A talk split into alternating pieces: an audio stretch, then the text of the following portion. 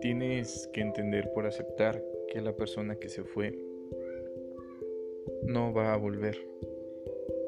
No va a regresar arrepentido, no va a venir a pedir perdón. Y aunque si fuera,